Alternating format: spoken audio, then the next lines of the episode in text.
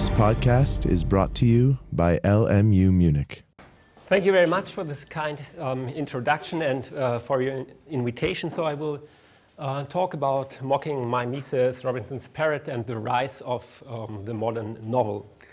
One of the most famous scenes in Daniel Defoe's The Life and Strange Adventures of Robinson Crusoe, published 1719, depicts a mocking animal, mimesis, and I quote, I got over the fence and laid me down in the shade to rest my limbs, for I was very weary and fell asleep. But judge you, if you can, that read my story, what a surprise I must be in when I was walked, waked out of my sleep by a voice calling me by my name several times. Robin, Robin, Robin Crusoe, poor Robin Crusoe, where are you, Robin Crusoe, where are you, where have you been? I was so dead asleep at first that I did not wake thoroughly, but dozing between sleeping and waking, thought I dreamed that somebody spoke to me.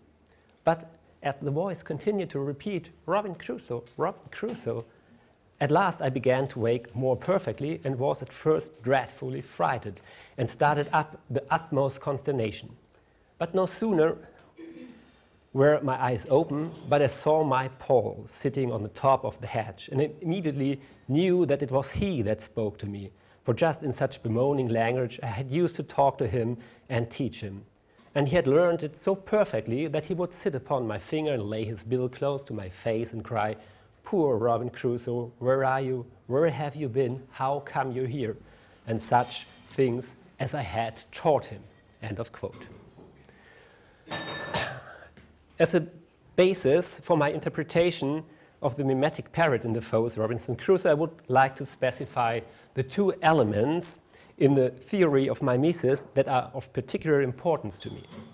First, since Aristotle, there has been the question if mimesis is something common to humans and animals, or if humans are gifted with the special ability to reflect on the mimetic act.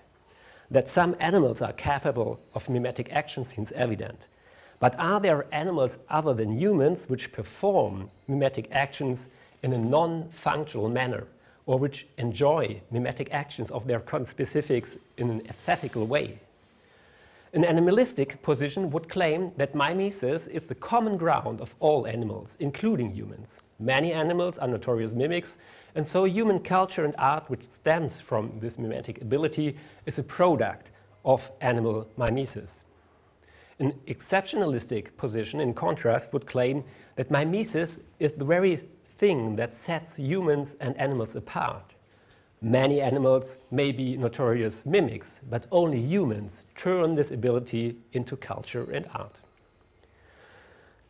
The second element in the theory of mimesis, which I would like to draw your attention to, is the fact that the term mimesis has, again since Aristotle, been related to at least three slightly different concepts. On the one hand, mimesis means imitation. If one imitates another, there's a clear distinction between the imitating subject and the imitated object. In imitating, the imitator himself doesn't change. On the other hand, mimesis indicates a process of becoming similar, a process I would like to call simulation. If one becomes similar to another, the previously clear distinction between both beings involved in this process is questioned. In becoming similar, the one who becomes like the other changes. And finally, Mimesis can be understood as representation. For example, when Shakespeare's Romeo and Juliet represents the abstract concepts of individual love and political hate in a concrete physical form of visible actions. Exceptionalists would admit that some animals are capable of mimesis in the sense of imitation. They would feel uneasy thinking of animals as having mimetic abilities in the sense of simulation and they would deny the possibility that at least some animals other than humans are capable of mimesis in the sense of representation. Animalists, in contrast, would rethink all of these ideas of imitation, simulation, and representation in the animal kingdom. With these questions in mind, I want to sketch three arguments on Paul the parrot. First, I would show in a close reading that the relationship between Robinson and Paul is not one of simple hierarchy, but is also characterized by a deep kinship. I will expand on this by looking at the zoological knowledge about the parrot in the 18th century, and I will relate this discussion to the question of mimesis I just mentioned. Second, I would like to give a postcolonial reading of the relationship between Robinson and Paul, which is repeated in the relationship between Robinson and Friday. This argument I have to skip today because of time crunch. So I cannot elaborate this postcolonial reading giving, by giving it an intersectional turn, showing that a new understanding of the parrot, Paul, leads to a new understanding of the native Friday and to a new understanding of colonial mimesis. But third, I will give a poetological reading of the relationship between Robinson and Paul, which is repeated in the relationship between Robinson and his journal. I will push this poetological reading further by both using and criticizing Jacques Derrida's deconstruction of Defoe, Robinson, and Paul. The specific form of animal mimesis, even the facts, as I will conclude, the relationship between Defoe and his novel Robinson Crusoe, and between the modern subject and the rise of the modern novel. So let me begin with the close reading. The first encounter between Robinson and Paul is dominated by violence. I quote I saw abundance of parrots and fain I would have caught one, if possible, to have kept it to be tame and taught it to speak to me. I did, after some painstaking, catch a young parrot, for I knocked it down with a stick, and having recovered it, I brought it home. But it was some years before I could make him speak. However, at last I taught him to call me by my name very familiarly. End of quote. The act of choosing one specific parrot out of a flock of parrots is performed as an act of direct violence. I choose you equals I knock you down. This sets up a strict hierarchy. There's one who knocks down and one who is knocked down.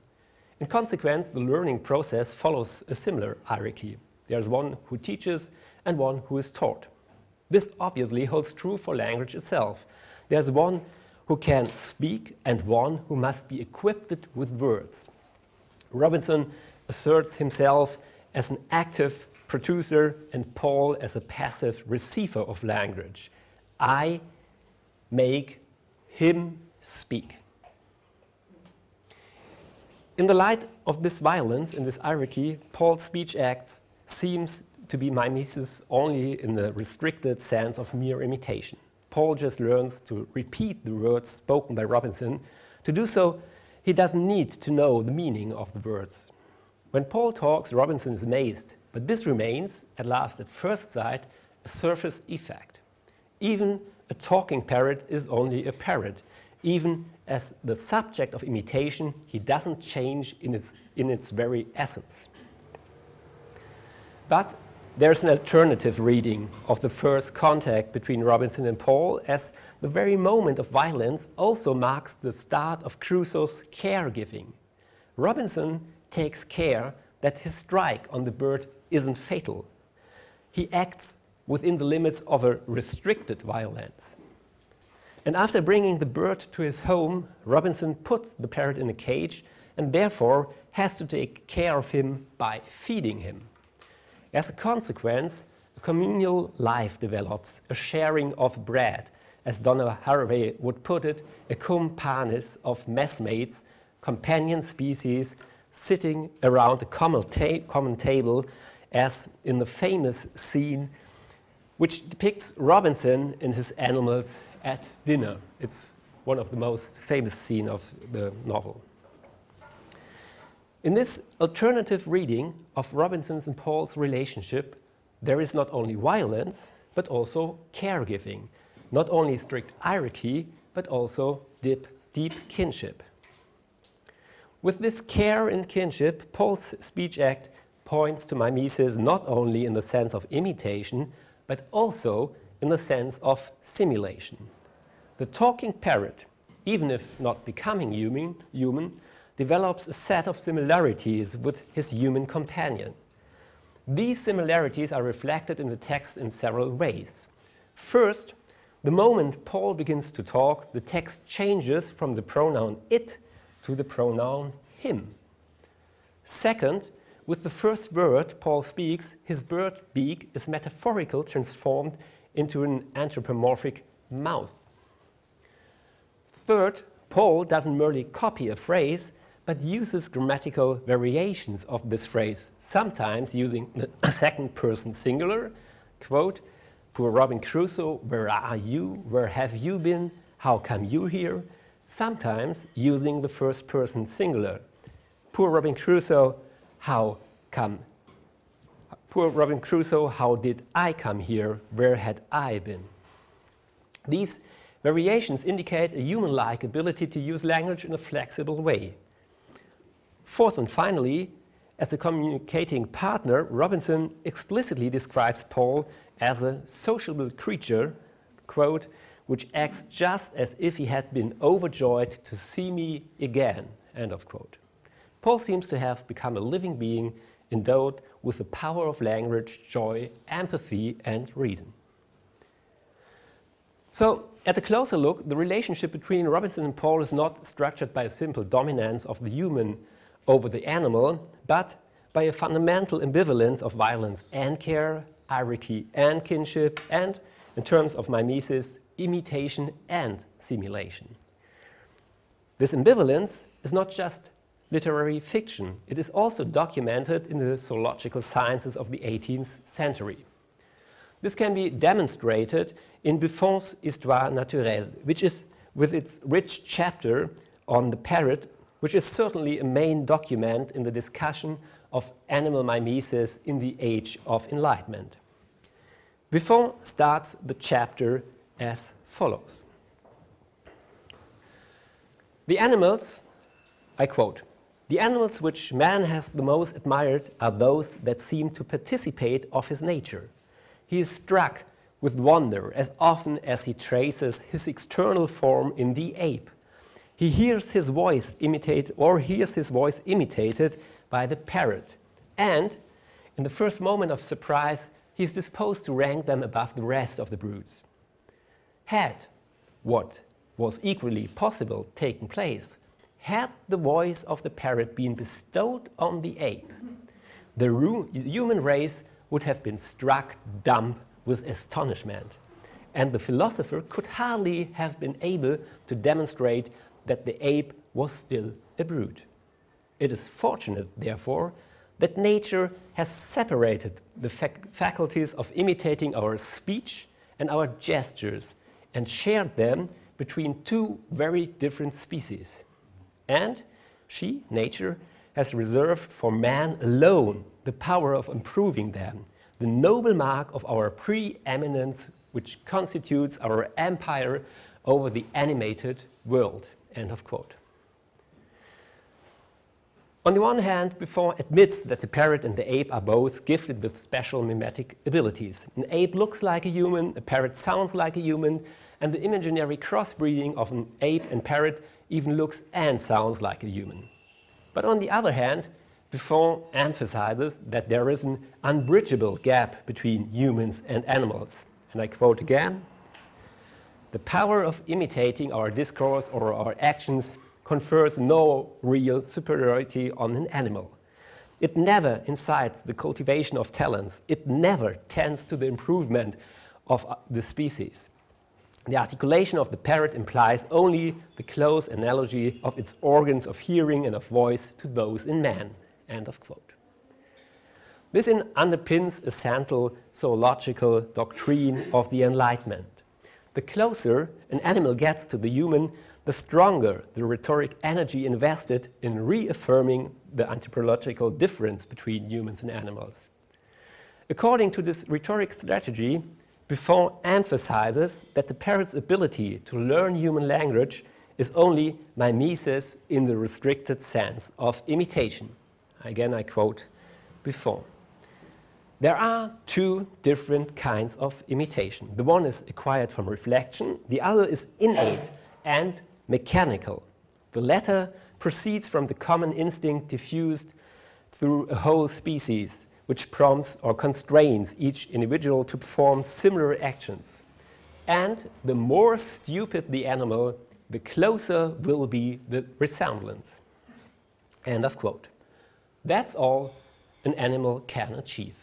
The ability to improve these skills is exclusively human and explain the superior position of mankind.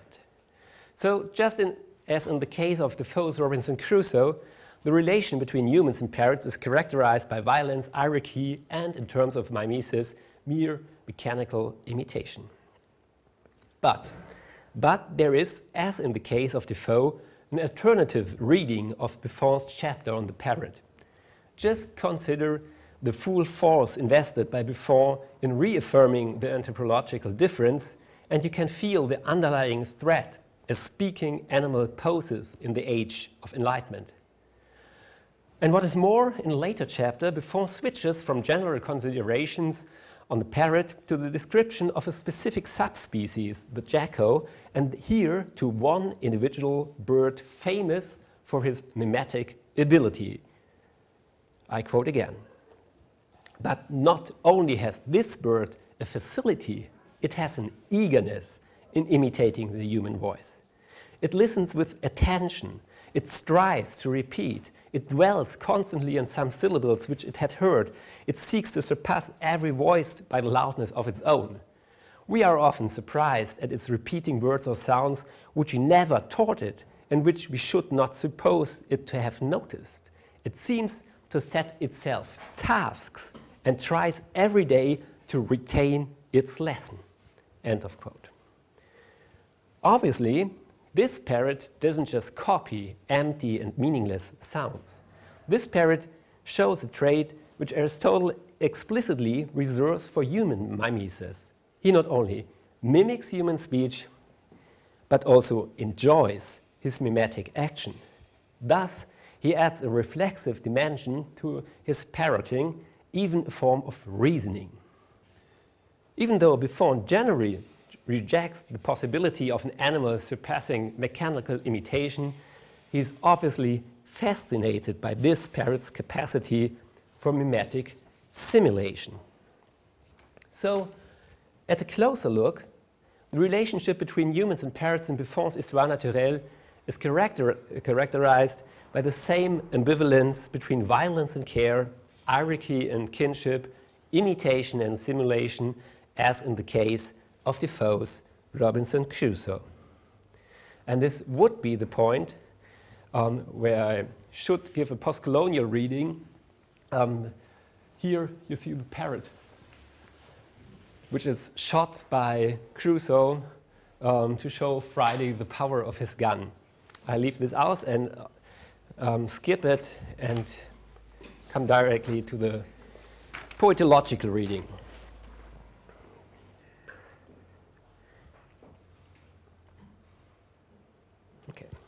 Before talking to and with Paul, Crusoe had already started writing in his journal.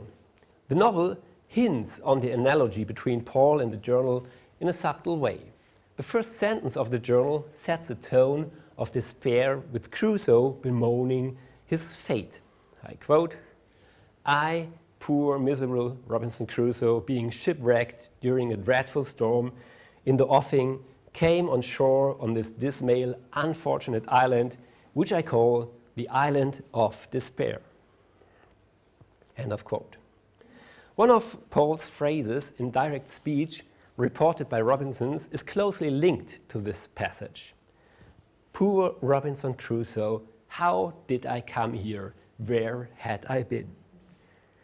So both the journal and the parrot reveal their basic function they allow Robinson not only to articulate himself and his self in the first person, but also to receive and observe this articulation. Therefore, the journal and the parrot operate like linguistic mirrors. Not I see myself, but I read myself and I hear myself. Taken into account that the creatio ex nihilo of a self made subject is the core topic of the novel, a journal beginning with the pronoun I can be understood as a crucial tool in Robinson's self fashioning. In a similar way, the parrot contributes to Robinson's self fashioning. When Robinson listens to Paul, he not only hears his own words, but even the intonation and tone of his own voice. I quote I saw my Paul sitting on the top of the hedge and immediately knew that it was he that spoke to me, for just in such bemoaning language I used to talk to him and teach him. End of quote. So, the parrot is the closest you can get to a tape recorder in the 18th century. In Buffon's Histoire Naturelle, did Meyer Jacko performs these recording abilities to a rem remarkable extent. I quote One of these, those uh, Guinea parrots, was so completely drilled by an old sailor that it acquired exactly his hoarse voice and cough.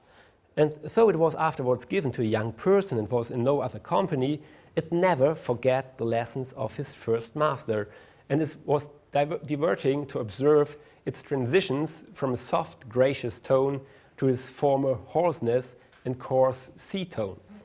End of quote. So, the parrot seems to be a medium of self recording in the 18th century. In Robinson's solitude, this reflection of his own voice is more than just comforting. It is one of the main pillars in the self fashioning process of the castaway. This exactly is the reason why Paul the Parrot can be compared to Robinson's journal. First and foremost, Robinson writes his journal for himself and not with the intention to document his life to other people. Thus, the journal lends itself to a, to a poetological reading. If there is a figure in the text writing his journal, this can be read as a metaphor for the author, author writing his novel. These two levels, Robinson as a writer and Defoe as a writer, are twofold within themselves. Robinson writes his journal and he writes his autobiographical report, in which he includes a copy of his journal. Defoe, in turn, is the author of the novel titled The Life and Strange Adventures of Robinson Crusoe, and as such is also regarded as the one who invented the genre of the modern novel. So we have to consider four layers of poetological reflections. First layer, Robinson writes his journal. Second layer, Robinson writes his autobiographical report. Third layer, Defoe is the author of The Life and Strange Adventures of Robinson Crusoe. And fourth layer, Defoe is the author of the first modern novel. A conventional poetological reading of these form layers may argue as follows. On a first layer, Robinson writes his journal for the purpose of self assurance. I write, therefore I am. This is why the journal begins with the letter or word I. I poor, miserable Robinson Crusoe. Second layer, Robinson composes his autobiographical report as a reenactment of his self fashioning performed through his island journal. This is why this report also begins with I. I quote, I was born in the year 1632. Third layer, by establishing Robinson as a dual writer, Defoe indicates that writing is the main cultural technique in Robinson's process of self fashioning, or even in a broader sense, that all cultural techniques used by Robinson, whether in agriculture or war, are in their structure similar to the writing process. Robinson's success is due to the fact that he is writing the island. And fourth layer, what is true for Robinson as a figure of this special novel also holds true for the modern subject as the main figure of the modern novel in general. The modern novel negotiates the self fashioning of the modern subject and implements writing as the main cultural technique of this self fashioning process. This is what you get using the theoretical framework of Michel Foucault or Stephen Greenblatt. And this is certainly not wrong, and it probably sounds complicated enough. But I want to go two steps further one step with Derrida and one step beyond Derrida. In his lectures on The Beast and the Sovereign, Derrida presents an elaborate reading of Defoe's Robinson Crusoe. The scene when Robinson is addressed by Paul with, Poor Robinson Crusoe, how did I come here? Where had I been? Derrida comments as follows I quote Derrida. The auto appellation, the auto interpellation comes to him from the outside, from the world, and thus returns from the, um, from the outside or from the other toward him. But it remains a circular auto appellation because it comes from a sort of living mechanism that he has produced, that he assembled himself like a quasi technical or pathetic apparatus by training the parrot to speak mechanically so as to send his words and his name back to him repeating them blindly. One could imagine that when Paul proffers and calls Robinson Crusoe, it is referring not only to the character, more or fictional, called Robinson Crusoe, but also to the title of the book to which the character tends to be responsible. End of quote. I won't go into details with this very complex quotation, but let me outline its core argument. What Derrida suggests is, first of all, to shift the poetological moment of the novel. Traditionally, this moment would be the introduction of the journal, because this is when a writer writes about a writer and thereby configures a self reflexive poetic situation. Derrida, in contrast, pinpoints the poetological moment when Robinson encounters Paul, because this is when the speaker of the sentence in the first person becomes the listener of this very sentence. The shift from a scene of writing and reading to a scene of speaking and listening is linked to a typical deconstructive argument in three steps. First step the traditional metaphysical distinction between the oral and the written word favors the spoken word because self expression seems to be more authentic when spoken orally. So, the best metaphor for the autobiography wouldn't be a written journal, but a recorded voice. Given the fact that in the 18th century no recording devices existed, the parrot seems to be the closest Defoe can get to an appropriate metaphor for the self recording structure of an autobiography. Second deconstructive step, but the parrot is a dangerous metaphor. His ability to repeat the first person utterance of an autobiographical subject like Robinson is due to the fact that he is trained to do so. Paul doesn't repeat a sentence spoken by Robinson, but a sentence repeated by Robinson. He repeats a repetition. And in constantly being repeated, the first person utterance loses all its authenticity, its presence, even its orality. How did I come here? How did I come here? How did I come here? How did I come here? How did I come here? How did I come here? And so on. The words of the parrot become just another form of writing, l'écriture, Schrift. Third and final deconstructive step if this is true, the poetological moment of the novel, the auto appellation, as Derrida coins it, gets a totally different direction. The auto appellation is not only a self appellation, which reconfirms the self as the subject and object of the appellation, it is also an automated and mechanical appellation, which gets between the subject and his autobiographical self expression. This has consequences on all the four layers of poetological reflection. Here, as a reminder, the four layers. On the first layer, Robinson might be writing his journal with a purpose of self assurance, but there's always the effect of self loss. I try to write about myself, but I lose myself in the writing. On the second layer, by repeating his journal in his autobiographical report, the theme of repeated repetitions become omnipresent. If the encounter with Poll is indeed the main poetological moment, then the whole autobiographical report is nothing but perpetual self-imitation or self-parroting of a lost castaway.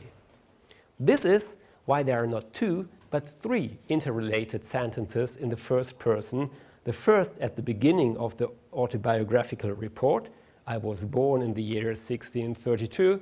The second at the beginning of the journal, I, poor miserable Robinson Crusoe. And the third in Poll's words, poor Robin Crusoe, how did I come here? Third layer, by depicting Robinson as a self-parroting castaway, Defoe indicates that Imitation is the main cultural technique in Robinson's project of constructing his world on the island, or even more generally, that all cultural techniques used by Robinson, whether in agriculture or war, are in their structure similar to imitating processes. It's all about mimesis, more precisely, about mimesis in the sense of empty imitation. Robinson isn't at all the self made man he seems and wishes to be. He's a mere repetition of European standards, which reduces Crusoe's abilities to those of an imitating parrot. And fourth layer, what is true for Robinson as a figure of the special novel also holds true for the modern subject, the main figure of the modern novel in general. The modern novel negotiates the self-parroting by the moderns and implements imitation as the main cultural technique of a fundamentally unstable subject. So if you compare these four steps to the previous reading within the framework of Foucault and Greenblatt, you can probably guess what a difference a Derrida make. Now, Derrida's reading too is certainly not wrong, and it definitely sounds complicated enough. But I would like to go one last step further by criticizing Derrida from the perspective of animal mimesis. Because it is quite astonishing how Derrida describes Poll as a sort of living mechanism. This is exactly Descartes in famous mechanistic philosophy. The animal as a machine, maybe a machine of some complexity, but nevertheless a machine in his three books on animals, Derrida himself invests much energy in deconstructing Descartes, and so this reference to a, a mechanistic model sounds strange. But Derrida confirms his description when he calls Robinson the producer and Poll the product.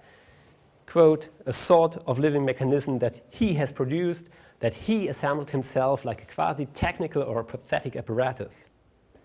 If the parrot is like a mechanism or an apparatus, then it would only be possible to train him, and I still quote Derrida, to speak mechanically.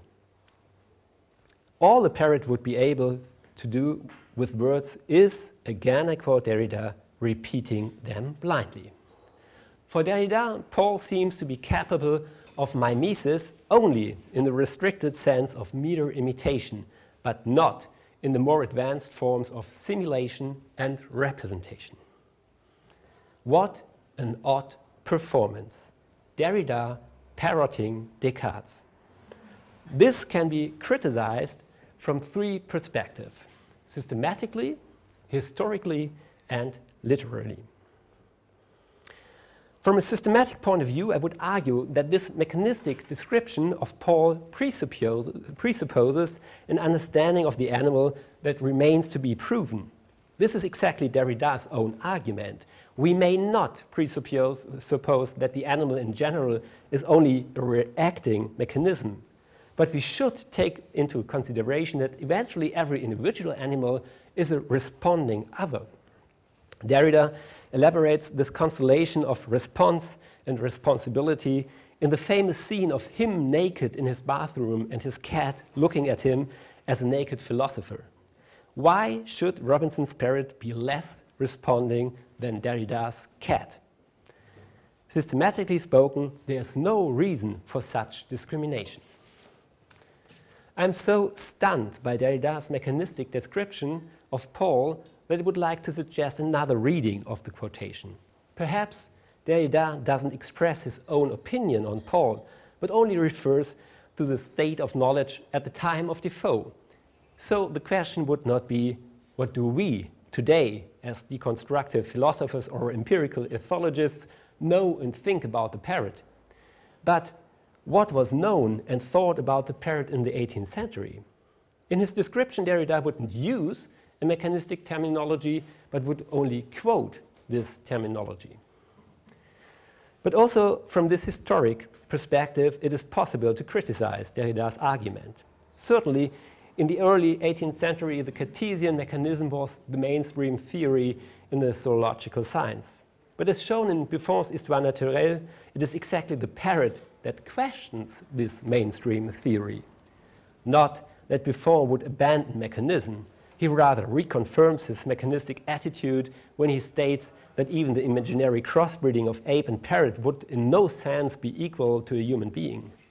But in, taking, but in talking about the adored and sociable jaco, this mechanistic position tends to lose its consistency. So, in the science of the 18th century, there's ambivalence in the assessment of the parrot that should be taken into account and that Derrida seems to miss. Yet, yet there remains a last possibility to help Derrida out of his contradiction. Perhaps he doesn't refer to this state of knowledge at the time of Defoe, but simply to the way Poll is represented by Defoe himself. So the question would not be what was known and thought about the parrot in the 18th century, but how is Poll depicted in the life and strange adventures of Robinson Crusoe? In his description, Derrida wouldn't quote the mechanistic terminology of the early 18th century, but the mechanistic terminology of Defoe's novel. But also, from this literary perspective, Derrida can be criticized. Certainly, in Defoe's Robinson Crusoe, the Cartesian mechanism is configuring most of the literary animals of the novel. But as shown, it is exactly the parrot that questions this animal mechanism. Not that Defoe would raise Poll to the rank of a human interlocutor. He rather emphasizes the difference between parrot and human when he replaces Poll by Friday. But in the scene, with Poll talking to Crusoe, this position tends to lose its consistency. So, not only in the science of the 18th century, but also in Defoe's novel, there is ambivalence in the assessment of the parrot that should be taken into account and that Derrida seems to miss. If this critique is valid, the poetological reading of Poll the parrot again takes a different direction. Paul is not the model for the simple constellation of violence, hierarchy, and in terms of mimesis, imitation, but suggests the paradoxical constellation of violence and care, hierarchy and kinship, or in terms of mimesis, imitation and simulation representation. This again has consequences on all four layers of poetological reflection. Here there are again. And that's the last way through these four layers. On the first layer, Robinson might write his journal with a purpose to combat his solitude. But if it is true that Poll is more than an apparatus, if it is true that his mimesis surpasses simple imitation and tends towards representation and simulation, if it is true that he is a real companion, then Robinson isn't alone. This certainly applies from the moment when Robinson knocks down Poll. But Poll's sociability hints at the fact that Robinson is surrounded by other sociable creatures as well some cats, a dog, and a lot of goats.